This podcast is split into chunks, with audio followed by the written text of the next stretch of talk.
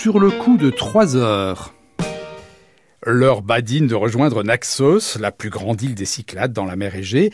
Il célèbre parce que, nous le savons, à l'âge des légendes et des mythes, Ariane, belle princesse crétoise, s'y retrouva seule, abandonnée, prête à se précipiter dans les flots avant que Dionysos tombe dans ses bras et réciproquement, et la conduise en apothéose sur l'Olympe avec la bénédiction de Zeus. L'île culmine à 1000 mètres d'altitude au mont Zeus, sommet de tout l'archipel, île riante, jadis couverte de forêts aujourd'hui encore belle et séduisante comme peu, florissante dès l'époque archaïque, duché vénitien du XIIIe au XVIe siècle, évêché catholique au cœur de l'orthodoxie, siège d'un collège royal français, île de tout temps renommée pour ses vergers, son miel, ses vignobles, sa très justement fameuse liqueur de quitrone, un agrume local entre citron et cédra. On danse à Naxos, par exemple la sousta, notamment pour les noces.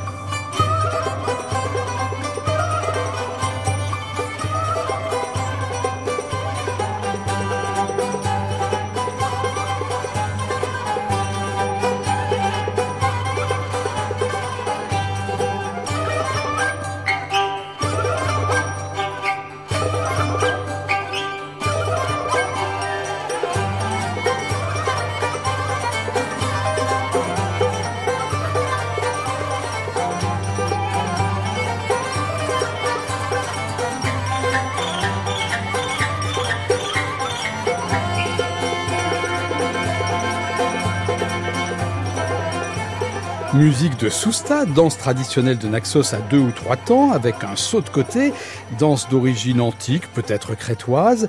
C'était ici un ensemble de musiciens professionnels, comme on peut en entendre à Joja, la capitale de l'île. Mais partout sur l'île existent des petites bandes de musiciens amateurs un peu plus rustiques qui savent aussi l'art de la sousta, de leur sousta, celle de leur village, Philotion par exemple, au pied du mont Zeus.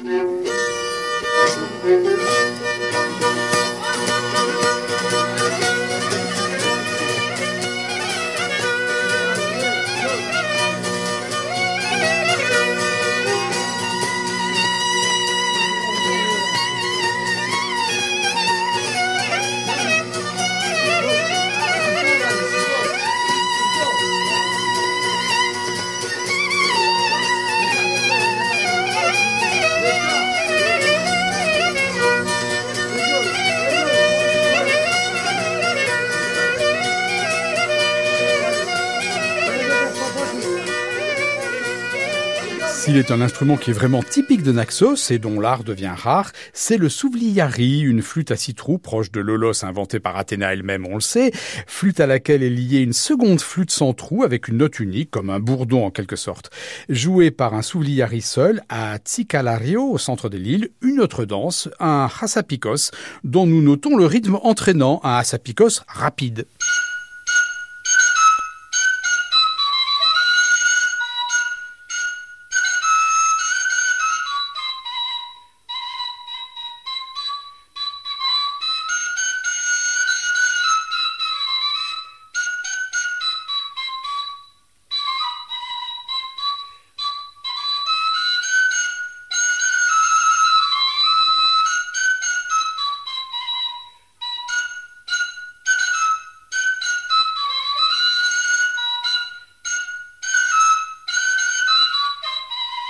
Hasapikos, c'est-à-dire littéralement la danse du boucher, danse rapide comme on vient de l'entendre, mais il existe aussi une version lente comme une sarabande, en grec on dit même lourde.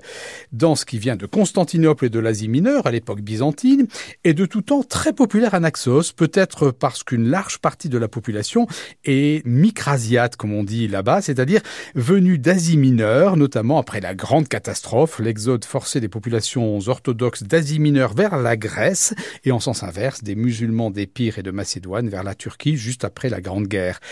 Au cours du XXe siècle, le hasapikos lent ou rapide est devenu une danse appréciée partout en Grèce et pris d'enthousiasme par la performance d'un danseur, notamment dans ses sauts, on n'hésite pas, encore aujourd'hui, on lance pièces et même billets.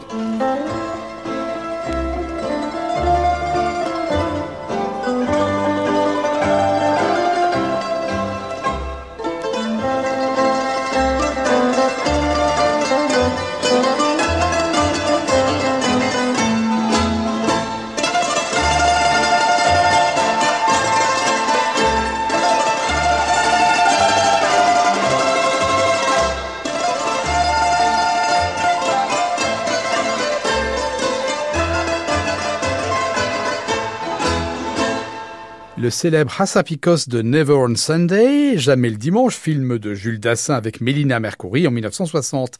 Le rythme est le même que celui joué par le Souvliari en solo à Naxos, mais ici avec tout un ensemble de musiciens, notamment plusieurs bouzouki.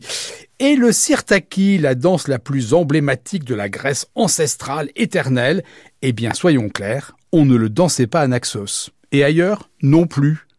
Apprends-moi à danser, veux-tu? Tu as dit danser Viens, mon petit gars. Teach me to dance, will you? Did you say dance? Come on, my boy.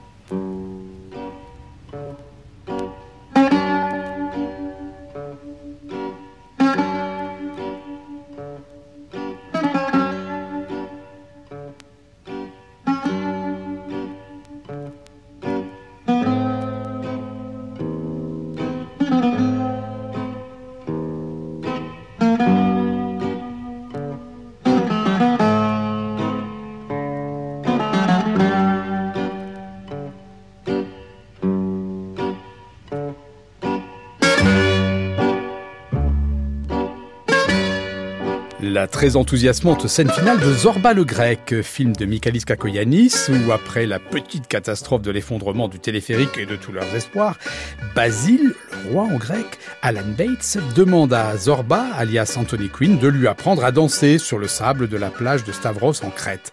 Vous décevrai-je, le Sirtaki n'existait pas avant le tournage de cette scène mythique, et d'ailleurs il ne fut baptisé Sirtaki que pour la présentation du film au Festival de Cannes au printemps 1965.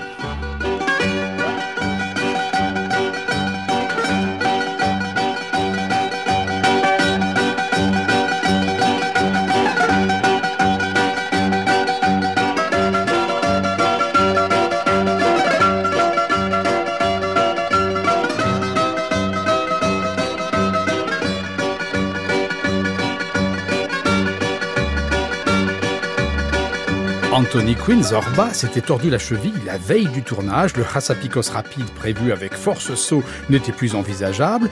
Le chorégraphe Georgos Provias improvisa des mouvements dépourvus de saut, commençant sur un rythme de Hassapikos lent, lourd, au ras du sol et s'accélérant lorsque la caméra avait pris du champ.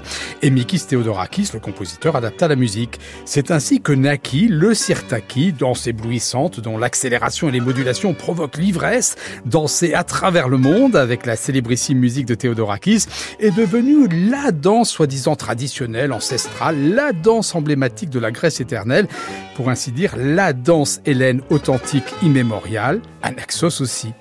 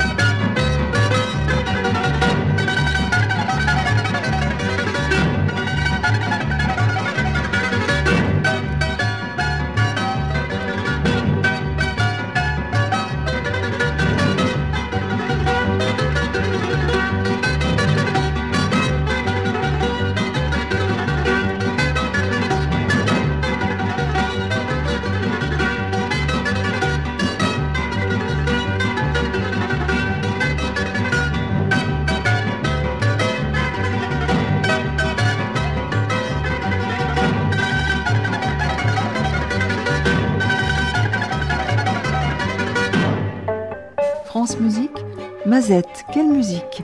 Jean-Yves Laroutureau.